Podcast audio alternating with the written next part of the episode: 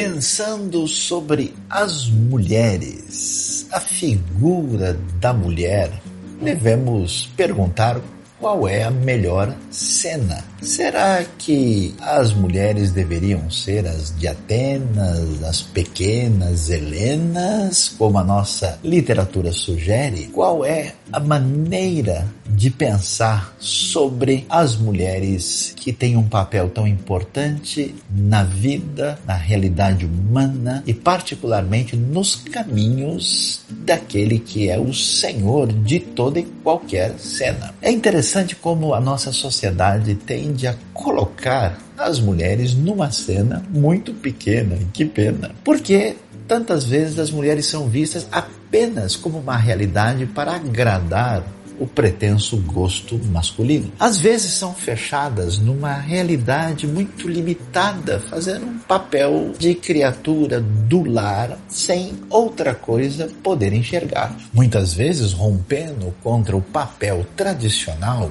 a mulher tenta igualar-se em todos os sentidos ao homem, perdendo seu papel sem igual. Então, sua função na sociedade, nos caminhos absolutamente marcados pela presença masculina, disputa um espaço e entrando até numa espécie de conflito, de guerra que falando a verdade, nem vale a pena. É muito significativo observar uma nova cena através daquelas que aparecem na Bíblia com uma perspectiva muito ligada à realidade concreta, terrena. Algumas mulheres do perfil das Nazarenas, das Madalenas. E ver que a figura bíblica da mulher tem uma mais e especialmente bela cena. Ela não é marcada simplesmente por um detalhe que a torna pequena, mas não.